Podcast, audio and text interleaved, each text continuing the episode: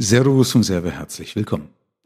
Hast du schon mal gehört, dass es wichtig und sinnvoll ist zu spenden? Also Geld wegzugeben, um mehr zu bekommen?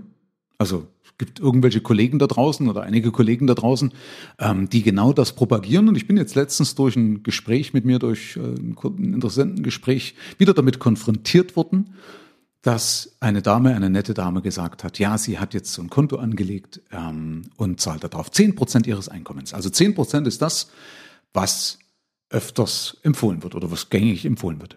So, und das erinnert mich so ein bisschen so an jeden Zehnten, äh, den die Kirche äh, schon gefordert hat. Und gesagt, ja, also du wirst selig, wenn du jeden Zehnten hergibst.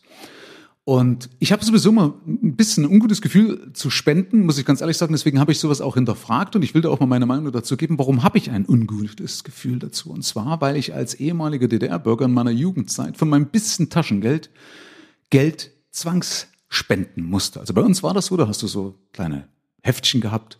Und dann musstest du für die Freie Deutsche Jugend oder für den Verein FDGB, also lauter so ein Völlefanz, musstest du dann praktisch Geld spenden. Hast du so kleine Marken kaufen müssen im Pfennigbereich.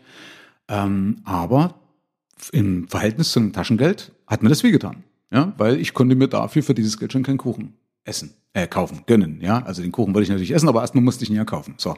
Also, deswegen habe ich so ein bisschen ein zwiegespaltenes äh, Verhältnis dazu. Ich weiß natürlich, wie wichtig das ist zu spenden und wie gut das auch ist, aber vielleicht war, lag genau oder war das die Ursache dafür, dass ich es mal hinterfragt habe. Und ich habe in meinem ersten Buch von der Wildsau zum Sparschwein auch dazu schon mal einen Beitrag geschrieben, welche Gefahr nämlich dahinter stecken kann. Und das will ich dir hier kurz erläutern. Weil das Wichtige ist, dass du nämlich erstens mal überlegst, was macht das mit dir? Also, spendest du aus dem Mangel heraus oder spendest du aus einer Fülle heraus? Das würde ich dir wirklich dringend mal empfehlen. Das ist also Punkt eins, auf das ich hier eingehen möchte. Also, hinterfrage mal, wenn du Geld weggibst, gibst du das weil du merkst, ah, ich habe ja eh genug. Ich kann teilen, ich kann locker teilen. Ähm, oder ist im Hintergrund irgend so ein kleiner Gedanke, der dann sagt, naja, ist vielleicht doch blöd, vielleicht fehlt es am nächsten Monat bei der Waschmaschine oder so. Wenn die Waschmaschine kaputt ist, wäre jetzt vielleicht doof. Überprüf das mal. Also das merkst du ja, wenn du irgendwas gibst, wenn du Geld hergibst und spendest, ob in dem Moment dein Gefühl wirklich rund ist. Und ich habe mal gelernt eben, dass man auf genau diesen Gedanken hinter dem Gedanken schauen muss, weil das kann nämlich das, also das ist nämlich der richtige Indikator.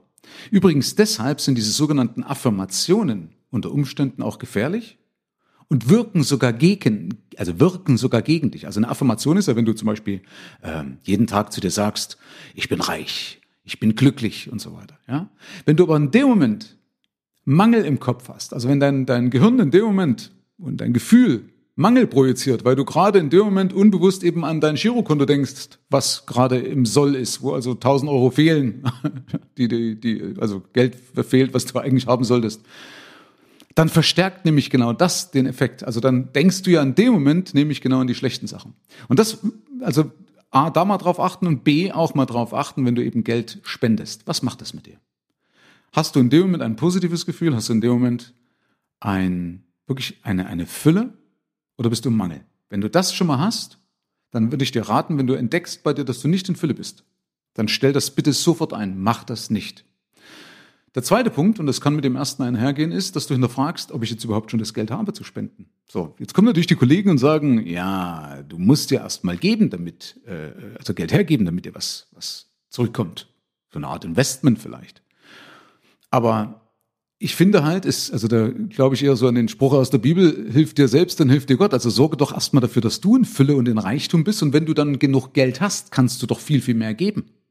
Ja, dann hast du doch die, auch, auch das, die Exponentialfunktion auf deiner Seite. Ja, also das wächst ja nicht linear dein Vermögen oder dein Einkommen, wenn du das richtig machst, wenn du einmal das richtig in Gang gesetzt hast, sondern das geht ja exponentiell, das schießt ja immer schneller nach oben. Ja, also stell dir das vor, eben wie so eine, auf so eine Sprungschanze, die du von unten nach oben fährst. Ja, die wird immer steiler. Ja, am Anfang so ein bisschen flach auf dem Schanzentisch und dann wird es immer steiler.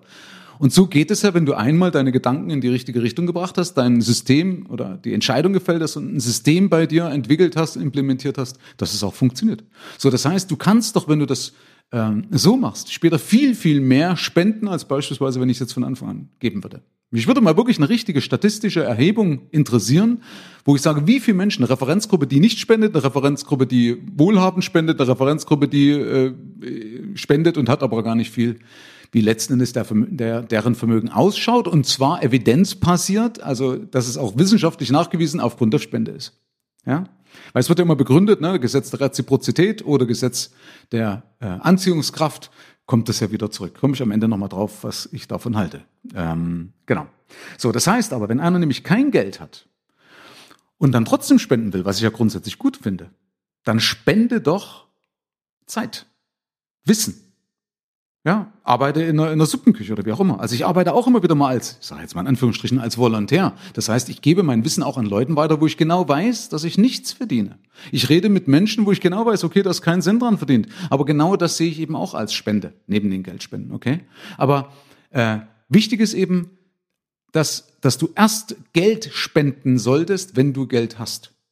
Ja, und es ist wichtig übrigens, vielleicht, falls du nochmal so die Meinung, der Meinung sein solltest, habe ich meine äh, Diskussion mal mit meiner Tochter gehabt, die studiert ja und als Studierende ist sie ja eher so tendenziell eher links, was ich finde das gar nicht verkehrt, alles gut, Weltverbesserer finde ich noch besser, aber äh, auch da habe ich mit ihr gesprochen und gesagt, äh, wie wenn es, es bringt nichts, wenn, wenn du kein Geld hast, sondern wichtig ist, sorge dafür, dass du zu Geld kommst, dann kannst du viel mehr bewegen.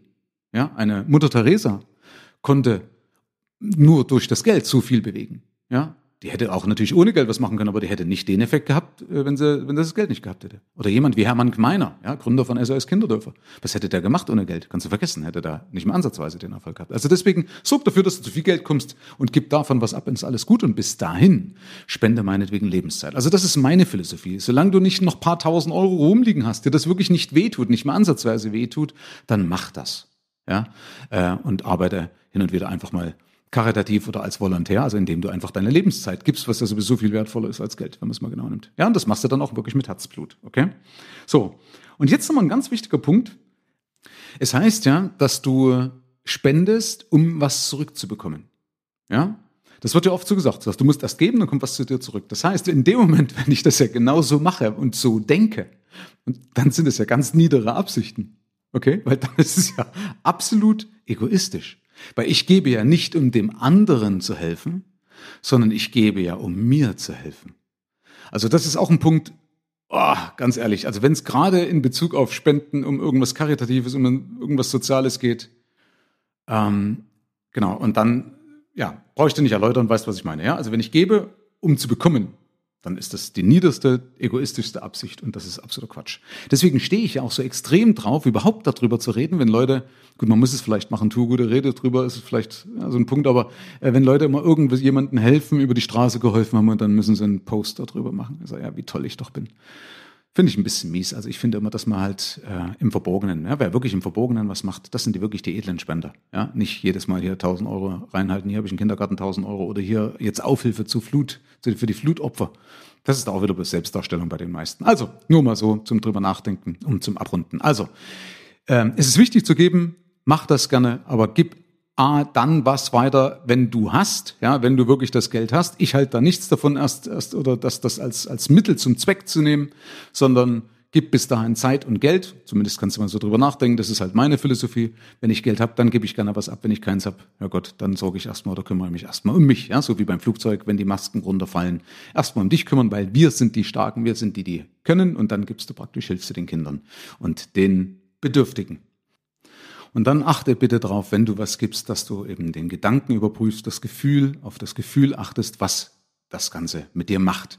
Und wenn du noch nicht an der Stelle bist, wo du wirklich im Mangel bist, das ist nichts Schlimmes, das ist ein Prozess, ja, das kann jedem passieren, ähm, dann wundere dich nicht, sondern arbeite dir erstmal ein System aus, was dir zeigt, dass du mit Geld umgehen kannst. Man braucht nicht immer irgendwelche universellen Füllefanz, sei mir bitte nicht böse, wenn ich das jetzt so sage, weil das ziehst du automatisch an, wenn du dein Geld im Griff hast. Wenn du dein Geld im Griff hast, dann ziehst du automatisch mehr Geld an, ja, das wird dann passieren. Und dazu ist es aber wichtig, dass du ein Selbst Selbstverständnis hast, also ein Vertrauen, ein tiefes inneres Vertrauen, dass dir Geld zusteht. Warum soll ich da so einen externen Völlefanz machen, um zu spenden? Also aus dem Grund. Spenden, wie gesagt, das ist gut, aber aus dem Grund. Das ist genau auch der Punkt, dass ich eine Rolex brauche, um angeblich damit besser verkaufen zu können. Halte ich überhaupt nichts davon, sondern schaff dir ein System.